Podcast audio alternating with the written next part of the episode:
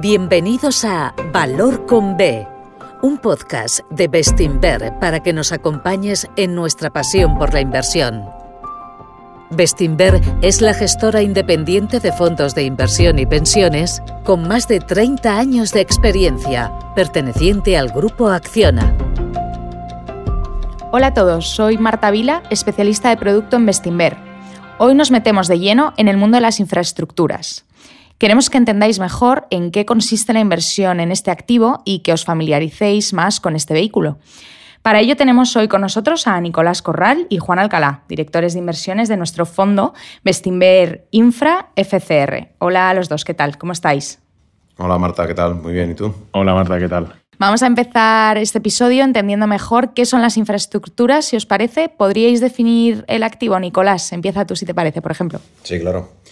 Pues lo que nosotros, bueno, lo que se entiende por infraestructura, en realidad son proyectos que son esenciales para cualquier comunidad, que tienen un impacto directo normalmente en la calidad de vida de las personas y también que contribuyen a mejorar la productividad de la economía. Por ejemplo, estamos hablando del suministro de agua potable o de energía, de proyectos de servicios sanitarios o de educativos, o proyectos que facilitan las comunicaciones, el transporte o la movilidad. Históricamente, las inversiones en infraestructuras han demostrado una enorme resiliencia ante periodos de desaceleración económica o incluso de crisis. Además, como hemos podido comprobar con varios de los activos que tenemos en nuestra propia cartera. Y eso ocurre normalmente por, precisamente por esa naturaleza esencial de estos activos, que es lo que realmente apuntala su valor. Los ingresos relacionados con estos activos suelen ser bastante predecibles y estables a largo plazo. Normalmente, además, protegidos frente a la inflación. Las tarifas que se cobran o los ingresos que tienen se indexan con la inflación. Y normalmente están también respaldados por gobiernos. La necesidad de inversión en infraestructuras a nivel mundial continúa siendo enorme y en Bestinver estamos totalmente comprometidos a continuar facilitando la inversión de nuestros partícipes en este tipo de proyectos. Imagino que es un universo muy amplio con muchos tipos de proyectos. ¿Qué tipos existen? ¿Los diferenciáis por sectores o cómo lo organizáis? Juan. Pues totalmente, Marta. Hay, hay muchos tipos de activos. Eh, quizás la clasificación más evidente es por sectores. Nosotros invertimos en todo tipo de infraestructuras. Eh, invertimos en renovables, Invertimos en transportes, que pueden ser, por ejemplo, aeropuertos, autopistas y ferrocarriles. Invertimos en lo que llamamos o se llama infraestructura social, que son edificios en los que se prestan servicios eh, públicos. Eh, agua, que incluye, por ejemplo, plantas de desalación, plantas de tratamiento. Y por último, el sector de lo que se conoce como infraestructura digital y telecomunicaciones, que son por ejemplo, pues proyectos de fibra óptica o centros de datos. Luego, yendo un poquito más al detalle, eh, otra clasificación es eh, un poco por perfil de riesgo y, modalidad contractual. Si nos vamos al extremo de menor riesgo, hay inversiones eh, en las que hay una proporción muy alta de ingresos garantizados por contrato y a largo plazo, hasta inversiones en las que eh, existe riesgo de demanda y por tanto pues hay variabilidad de ingresos en mayor o menor grado según el perfil del, activo. Además, también lo que ocurre eh, es que la definición de la inversión en infraestructuras se ha ido ampliando en los últimos años. Eh, se, han ido, se ha ido ampliando un poco lo que algunos inversores y algunas estrategias de inversión incluyen en, en lo que es el sector infraestructuras. Nosotros eh, estamos eh, en este fondo eh, centrados en, lo que es la definición más, más tradicional y que cumple con los principios fundamentales que describía antes Nicolás. Y en la definición tradicional que comentas, ¿nos podrías poner algún ejemplo para este fondo? Sí, pues eso, en este fondo nuestra, nuestra estrategia de inversión está centrada principalmente en lo que son activos maduros, que tengan mucha, mucha historia de operación y proyectos consolidados. Por ejemplo, pues una concesión de un hospital eh, que no incluya servicios hospitalarios, que sea básicamente el mantenimiento de las instalaciones y, de lo que es el, la infraestructura hospitalaria. O, por ejemplo, una autopista, una autopista que lleve en operación pues, más de 10 años, más de 15 años, que sea un activo estable. Ese es el perfil de, de, activos y de inversiones eh, en el que estamos eh, centrados en, esta, en este primer fondo. Muy bien, después de entender mejor este universo, nuestros oyentes estoy convencida de que quieren respuesta a una pregunta en concreto y es ¿por qué invertir en infraestructuras? Pues mira, Marta, las infraestructuras, como hemos comentado, son negocios que tienen elevadas barreras de entrada. Normalmente son, tienen contratos con el Estado y está regulado. Tienen flujos de caja que son estables y previsibles gracias a, esos contratos y a las normativas y a la regulación que los sustenta. Y, como hemos comentado antes, una elevada protección frente a, la, frente a la inflación y a las subidas de tipos de interés. Y tienen la capacidad de generar rendimientos de caja recurrentes que producen rendimientos sostenibles a largo plazo en forma de atractivos ingresos por dividendo y de apreciación de capital. Todo esto, eh, como resultado, en la última década, y es un dato curioso, estas inversiones han proporcionado en términos totales rendimientos más elevados que las acciones y los bonos, a pesar de tener esta, esta característica casi defensiva. Además, podemos considerar otras dos buenas razones para preferir la inversión directa en infraestructuras.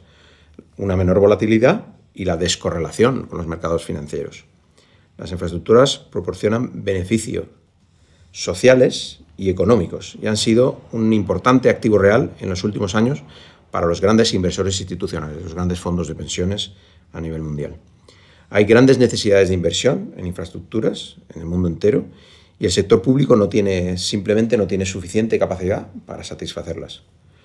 Todo esto hace que la inversión en infraestructuras ofrezca rendimientos muy ajustados al riesgo, realmente atractivos, presentando, como decíamos, además baja volatilidad y baja correlación con otro tipo de activos lo que en realidad es un efecto positivo en términos de diversificación de cartera. Bien, pero ¿es seguro invertir en este activo? Los activos de infraestructuras, como decíamos, cuentan con ingresos recurrentes en el tiempo, que pues, suelen ser concesiones públicas con contratos duraderos, contrapartes públicas, o sea, pagadero, el, el, que paga al final puede ser el gobierno, normalmente es el gobierno, y tienes contratos públicos regulados con muchísima estabilidad con ingresos que normalmente tienen, eh, que se indexan a la, inflación, o sea que no tienes riesgo de inflación. El sector además tiene un, alto nivel de visibilidad y, seguridad con respecto a sus flujos de caja futuros. En renta variable, según el Observatorio del Ahorro y la Inversión de Bestinver y S, estamos por debajo de la media europea en inversión. ¿Cómo estamos situados en infraestructuras, en España también? Pues ahí la verdad es que tampoco manejamos eh, un dato preciso o, tenemos eh, un dato contrastado ¿no? de cómo está España en inversión en infraestructuras. Lo que sí es, eh, y esto es más opinión, sí que vemos en España que tenemos desarrolladores y operadores inversores en, en infraestructuras líderes en el mundo, como puede ser Acciona, eh, y en cambio, eh, a la hora de inversión directa, gestión de fondos especializados en infraestructuras, eh, nosotros vemos que estamos lejos de países europeos, como puede ser el caso de Francia, Reino Unido, Países Bajos, que sí que tienen muchos fondos especializados e inversión en, en infraestructuras. ¿Y cómo puede una persona invertir en infraestructuras? Pues a través de fondos de capital riesgo, como los que tenemos en Bestinver que ofrecen la oportunidad de entrar en el sector de las infraestructuras a un amplio abanico de inversores, desde inversores profesionales hasta grandes inversores institucionales como aseguradoras o fondos de pensiones, pasando por family offices.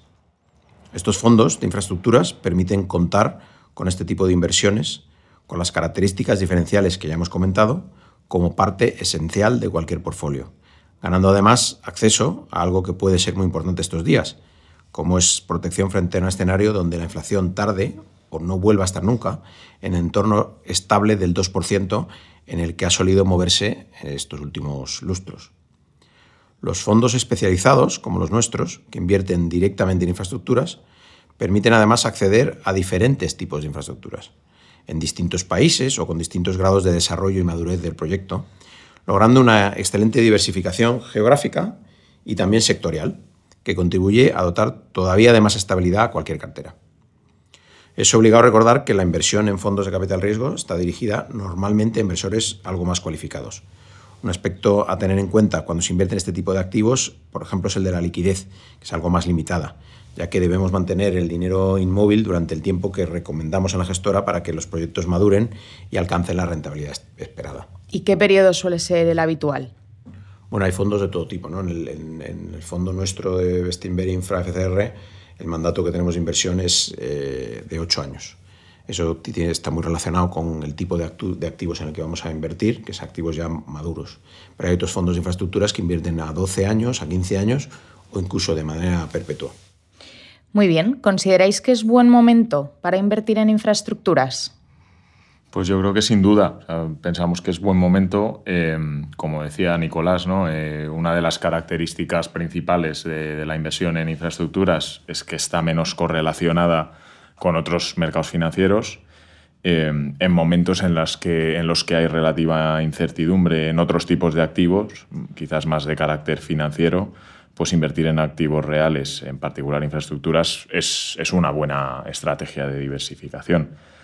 Y, otro punto que ya hemos tocado en, varias preguntas, ¿no? el, tema de la inflación. Eh, la, inversión en infraestructuras una de las eh, características fundamentales es la, protección contra la inflación y en un momento actual en el que hay dudas ¿no? de cómo vamos a estar en inflación en medio o largo plazo, pues es particularmente interesante. Bien, pues vamos con la última pregunta. ¿Qué futuro tienen las infraestructuras? A los dos. Pues yo veo un gran futuro para la inversión en infraestructuras, la verdad. Eh, eh, o sea, como tendencia de mercado general, es esperable que los niveles de inversión sigan siendo elevados eh, luego lo que hablábamos antes, ¿no? Eh, hay distintos eh, sectores dentro del mundo de las infraestructuras y cada uno tiene sus propias características. Entonces, por ejemplo, en energía renovable no cabe duda de que va a requerir mucha inversión en nuevos proyectos a futuros. Hay otros sectores donde quizás, y sobre todo en algunas regiones, por ejemplo, transporte, podría haber dudas de que se requiera inversión en nuevos, en nuevos proyectos, pero siempre habrá necesidades de inversión en su mantenimiento, en ampliaciones eh, o demás. Y luego, por ejemplo, sectores como agua, eh, que son esenciales para el desarrollo de la actividad económica y humana, pues también van a seguir requiriendo eh, inversión en infraestructuras. Bueno, y, añadir que, como decíamos al principio en este podcast, se, trata de proyectos que son esenciales ¿no? en cualquier comunidad, que ayudan y contribuyen a la mejora de la productividad en general y que tienen un impacto muy directo en la calidad de vida de las personas. Siempre será necesario asegurar el suministro de servicios sanitarios, educativos o de agua y energía, por ejemplo, o facilitar las comunicaciones, el transporte y la movilidad. La diferencia quizá en los próximos años va a ser la necesidad de hacer esto compatible con la transición energética hacia una economía mucho más descarbonizada, lo cual de nuevo va a requerir de muchas nuevas inversiones y muy especializadas. Y en Bestinver estamos comprometidos con, una propuesta de valor que creo que es diferencial, a continuar facilitando la inversión de nuestros partícipes en este tipo de activos.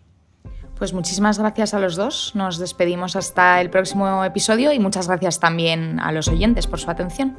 Muchas gracias, Marta. Gracias, Marta. Gracias por escucharnos. Volveremos pronto con otro episodio de Valor con B, un podcast de Bestinver. Hasta pronto.